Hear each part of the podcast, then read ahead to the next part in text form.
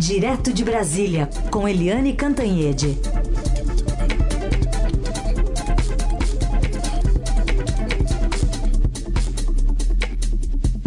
Oi, Eliane, bom dia, tudo bem?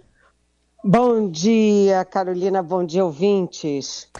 Bom, ontem a primeira leva já foi, né? Do julgamento virtual, abrindo processo contra os 100 primeiros réus de 8 de janeiro. Pois é, mas uh, foi, mas com uma surpresa, né? Uh, assim como o André Mendonça tinha anunciado, tinha deixado entrever, né? Ele, o André Mendonça e o Cássio Nunes Marques, que foram os dois ministros dos indicados pelo então presidente Jair Bolsonaro, ambos votaram a favor de, sim, tornar réus 50 dos acusados que estavam dentro, foram presos dentro é, do Planalto, do Congresso, do Supremo, mas votaram contra tornar réus outros 50 que foram presos ao, ali nos arredores do quartel-general do Exército. Então, houve uma dissidência.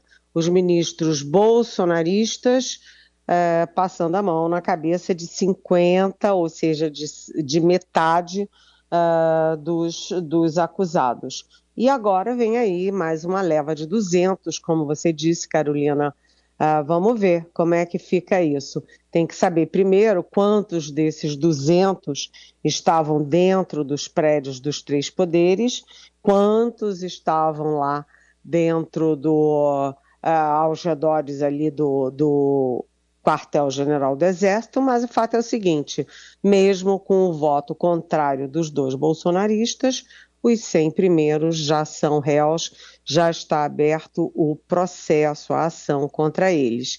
E essa é a tendência também desses novos 200. Assim, a gente já vai ter 300 é, réus, 300 ações contra quem atentou contra a democracia, contra as instituições enfim, e que tentou, na verdade, um golpe de Estado, né? É, é só o começo, porque tem muito mais gente depois por aí. Pois é.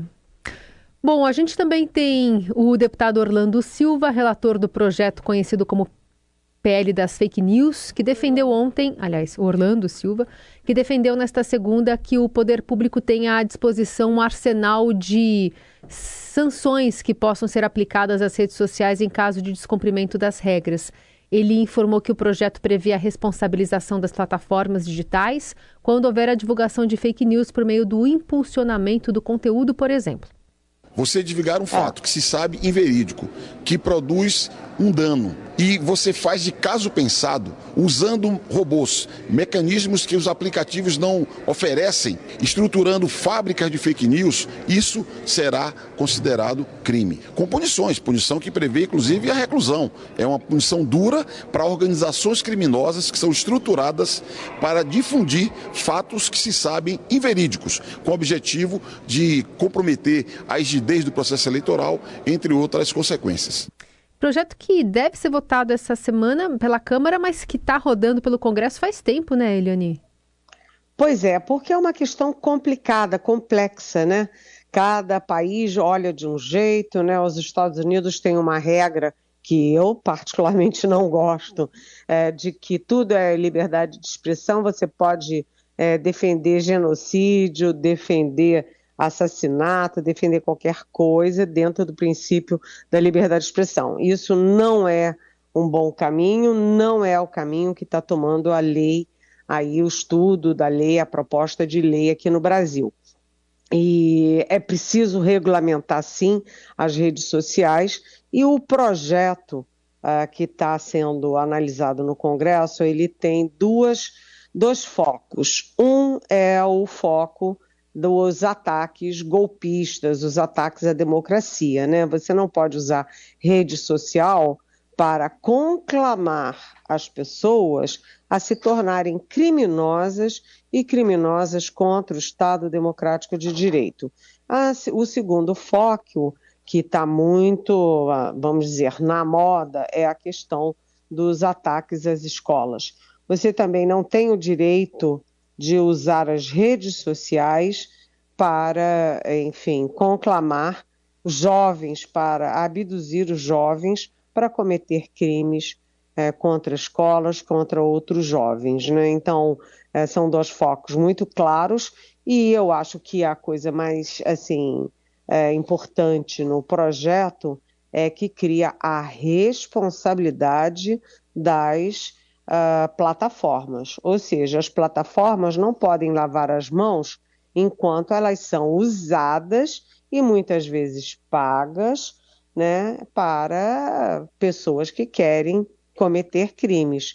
Então, a responsabilização das plataformas é uma novidade importante né, que interessa a cada um de nós, porque você não pode ter um instrumento, um canhão como as redes sociais, é, em favor do crime, em favor é, da ameaça à vida. Né? Então, é, é uma questão muito importante, delicada, por isso que está demorando, Carolina, mas que é, finalmente está chegando aí a hora de dar ordem nessa bagunça, uma bagunça criminosa. Uhum.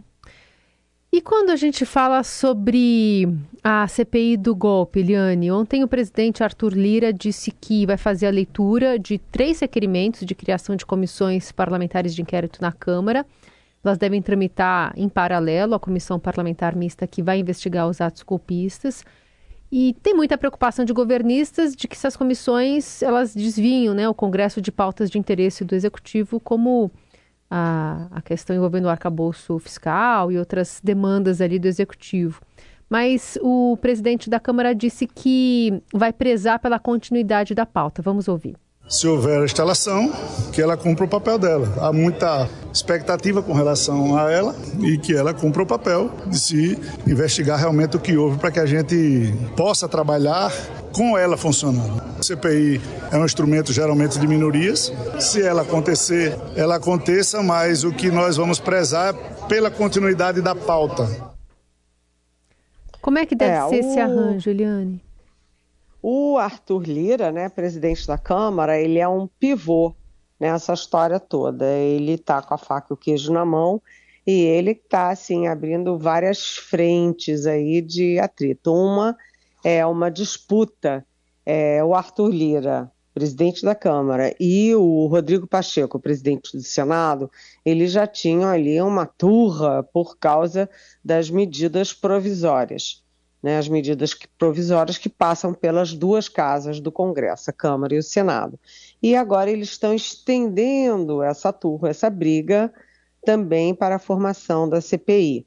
Né, a disputa pela presidência da CPI, se é da Câmara ou do Senado, porque é uma CPMI, ou seja, uma CPI mista, de deputados e senadores. Então, o Rodrigo Pacheco e Arthur Lira estão disputando quem vai indicar, qual das duas casas vai indicar o presidente. Outra questão que envolve diretamente Arthur Lira é que o Palácio do Planalto gostaria de ter o senador Renan Calheiros na relatoria. O Renan Calheiros foi o relator da CPI da pandemia, que foi uma ótima CPI, que fez um trabalho muito importante, colheu dados, colheu números, colheu mensagens, quebrou sigilos, pegou depoimentos importantíssimos para a história, deixou registrado para a história como foi o governo Bolsonaro durante a pandemia. E o governo Lula gostaria de ter o Renan Calheiros novamente é, na relatoria. Mas o Renan Calheiros é de Alagoas, o Arthur Lira também é de Alagoas, os dois são arqui-inimigos no Estado, então tá essa queda de braço. Ou seja, o Arthur Lira não quer o relator indicado pelo Lula, da preferência do Lula, e também não quer abrir mão da presidência para um senador. Então, isso vai criando dificuldades, mas o fato é que a leitura para a criação da CPI está prevista para amanhã. Amanhã, que também é o dia da, do depoimento do Jair Bolsonaro na Polícia Federal. É, como eu escrevi na minha coluna de hoje no Estadão, né, o Bolsonaro vai dizer para a Polícia Federal que não teve nada a ver com o golpe de 8 de janeiro, que ele não sabe, não viu, não tem nada a ver com isso. Mas a tendência da CPI é comprovar justamente o contrário. Aliás, esse também é o tema do uh, editorial do nosso Estadão hoje. É, isso que eu falar, né? Sem Bolsonaro não haveria 8 de janeiro, não tem como dissociar é, uma coisa da outra, né? Como o Bolsonaro está implicado em tudo o que a gente viu e, e, explicitado nessas mais de quatro horas de vídeos que vieram à tona durante o fim de semana, né? Exatamente. Você sabe que eu não sabia, obviamente, do editorial do Estadão, né? Eu escrevi a minha coluna Uh, e, enfim, nem sabia do editorial, mas as duas coisas conversam, conversam bem. Super. Né? Eliane, super. É, até, para o nosso ouvinte entender, você falou da CPMI, né? A gente está é, é, frisando que vão participar senadores e deputados. Essas vagas elas são ocupadas de forma proporcional, mas ao tamanho dos blocos partidários ou as legendas? É, na verdade são o mesmo número é, é o mesmo número de senadores deputados e senadores. E deputados. Uhum. São 15 15 e mais um é, de rodízio, uhum. mais um deputado e mais um senador, não é verdade? Então são 16. Agora, é, é a escolha dos é, indicados, né, os indicados para as vagas são proporcionais aos blocos. E aí, quem tem o um bloco maior é o Arthur Lira, que tem um bloco de nove partidos com 175 deputados. O segundo maior bloco da Câmara é o bloco liderado pelos republicanos, que também é do Centrão, né? E que é o partido do Tarcísio Gomes de Freitas em São Paulo, e que tem 142 deputados. Então, é, bem, se for se for considerado assim, o Centrão está com a faca e o queijo na mão, né? E o Centrão que era aliado do Bolsonaro, mas hoje não é tão mais. Mas ainda está muito incerto como é que vai ser essa composição, como é que vai ser o equilíbrio de forças na CPI. Né? A gente sabe que o, a narrativa, a realidade é toda contra o bolsonarismo, né, que o bolsonarismo sempre defendeu o golpe, as pessoas que estavam que invadiram os três poderes eram bolsonaristas, vestidas de bolsonaristas, estavam acampadas em torno do QG do Exército, mas a tentativa da oposição do bolsonarismo é dizer que o Lula tinha interesse nisso. Na, na realidade, no mundo real, não negacionista, o Lula e o governo Lula foram, na verdade, as vítimas, né? Mas é, vai ser uma guerra de narrativas na CPI, Carolina. Eliane, chegou uma pergunta aqui da nossa ouvinte Juliana. Ela quer saber se antes o teste de apoio do governo no Congresso seria a votação do arcabouço, agora é o andamento da CPI? Pois é, Juliana, isso é que é o complicado, porque o Lula não teve nenhum teste ainda neste é, neste Congresso. Né? A gente viu que ele aprovou a PEC da transição, mas com o Congresso antigo, né, antes da posse dos novos deputados e senadores. Então, ele está agora, vai começar o primeiro teste, que na verdade não é o primeiro, são os dois primeiros. A CPI é um baita de um teste, o arcabouço fiscal é um baita de um teste também. E isso tudo com o governo dividindo as suas energias né, entre as duas coisas, porque é, a economia é fundamental para o país e para o governo, e a CPI também fundamental para o país e fundamental para o governo. Né? Então, o problema, Juliana, é exatamente esse. É, o governo está consumindo muita energia e já vem aí as notícias, começam as notícias de que o Lula vai abrir o cofre para poder ter alguma segurança é, de governabilidade e de aprovação dos seus projetos e das, enfim, do que está acontecendo no Congresso, que é do interesse do governo. E haja cofre. é verdade. Eliane Cantanhede segue conosco, direto de Brasília. Já tem pauta acontecendo por aí, Eliane, com presidente do Banco Central, Roberto Campos Neto, falando sobre taxa de juros né, na CAI, na Comissão é, de Assuntos Econômicos do Senado. A gente vai acompanhar ao longo do dia o que, que ele vai falar lá nesse, nessa conversa com senadores. E a gente também aborda contigo uma, uma PEC, a Comissão de Constituição e Justiça da Câmara prevê a votação hoje, após tramitação em ritmo bem acelerado, de uma PEC que promove anistia geral para irregularidades cometidas pelos partidos políticos nas últimas eleições. É um texto que propõe que punições à propaganda irregular ou abusiva na campanha sejam anuladas e também cancela punições aos partidos que não cumpriram as cotas de gênero e de raça para candidatos. Dizem que não, não deu tempo, essas regras estavam fechadinhas demais, Eliane, mas aí mudam-se as regras e tudo bem. Pois é, naquela né, história. Em 2022, o Congresso já tinha aprovado uma anistia aos partidos pela não utilização das verbas destinadas às campanhas femininas nas eleições de 2020 né? Então é aquela coisa. É, você cria lei, você cria punição para quem não cumprir a lei, e depois uh, os partidos não cumprem a lei e vem aí a anistia. Né? Essa PEC que anistia os partidos, né? É, imagina, é, anulação da punição à propaganda abusiva, né? Anulação da punição por descumprimento de cotas ah, que que é isso, minha gente? Então, para que que cria é, cotas? Né? Para que que cria lei da propaganda abusiva? Para depois jogar tudo no lixo? Sabe? Isso é fake news. Né? Você cria uma punição fake depois você anula a punição fake e fica por isso mesmo. Além disso, isso é, é uma votação em causa própria né? Você está legislando em causa própria. E hoje, né, a Comissão de Constituição e Justiça vai se reunir, vai votar isso e a gente vai ficar de olho, porque eles acham que podem fazer qualquer coisa e não podem, né? Porque eles foram eleito, eleitos pela sociedade brasileira e a sociedade brasileira está de olho no que eles estão fazendo.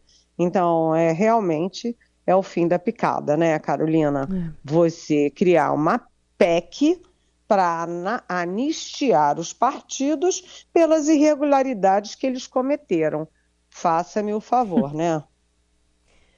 Bom, Eliane, a gente também foca lá em Portugal, porque finalmente o cantor e compositor Chico Buarque de Holanda recebeu o prêmio Camões, que lhe foi conferido lá em 2019 e em seu discurso afirmou que a honraria era um desagravo a outros artistas brasileiros em referência ao período da presidência de Jair Bolsonaro. Lá em 2019, ele se recusou a cumprir o rito que Camões exige e reconheceu o mérito de Buarque, assinando o diploma. E, de acordo com o escritor, foi um gesto até de fineza do ex-presidente. No que se refere ao meu país, quatro anos de governo funesto duraram uma eternidade, porque foi um tempo em que em que um tempo parecia andar para trás. Aquele governo foi derrotado nas urnas, mas nem por isso podemos nos distrair, pois a ameaça fascista persiste no Brasil como um pouco por toda parte. Hoje, porém, nesta tarde de celebração, reconforta-me lembrar que o ex-presidente teve a rara fineza de não sujar o diploma do meu primo Camões, deixando, deixando seu espaço em branco para a assinatura do nosso presidente Lula. Receba este prêmio menos como uma honraria pessoal e mais como um desagravo a tantos autores e artistas brasileiros humilhados e ofendidos nesses últimos anos de estupidez e obscurantismo. Muito obrigado. O meu pai era paulista, meu avô pernambucano. O meu bisavô mineiro. E esse verso sobre o pai e o avô, ele até citou, né, no discurso também, Eliane. É, exatamente. Foi um discurso lindo, um discurso digno de Chico Buarque de Holanda, o nosso grande compositor, o nosso grande músico, escritor, né, que honra o Brasil para os brasileiros e honra o Brasil para o mundo. É, ele fez um discurso duro contra o governo Bolsonaro, né, e cá para nós, com toda a razão, porque o Bolsonaro foi particularmente perverso com a cultura brasileira, com os nossos ícones, Fernanda Montenegro, com Chico Buarque, é, enfim, com os nossos grandes compositores. Foi um momento dramático para a cultura brasileira e, sinceramente, como é que a história vai registrar né, que um presidente da República se negou a assinar o diploma de um prêmio para Chico Buarque de Holanda. Isso depõe contra o presidente né, e mostra o quão aquém do que se espera de um presidente o Bolsonaro era. Né? O, o Chico Buarque foi muito feliz, né? num raro gesto de fineza né, o Bolsonaro não assinou e não sujou o diploma dele e deixou para o Lula assinar. O Chico Buarque, ele é muito ligado ao Lula, sempre foi, sempre participou das campanhas do Lula, portanto, certamente ele estava muito mais feliz com a assinatura do Lula do que ele teria ficado com a do Bolsonaro. Mas é inacreditável o Bolsonaro se recusar a assinar um diploma é, um diploma internacional do Prêmio Camões para o nosso maior músico é, vivo no Brasil. Né? Realmente, é, tempos difíceis. O discurso dele foi duro, mas foi verdadeiro, Carolina. Espantoso. Incrível. O que, que é isso, minha gente? Acredite, se quiser.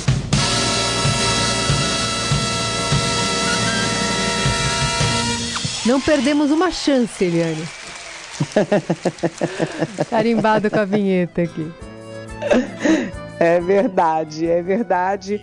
E, e foi um prazer estar com vocês nessa manhã. Obrigada, Temos muita Eliane. coisa para conversar essa Muita semana, viu, coisa. Carolina? Amanhã a gente volta. Um beijo, viu? Boa terça. Beijão.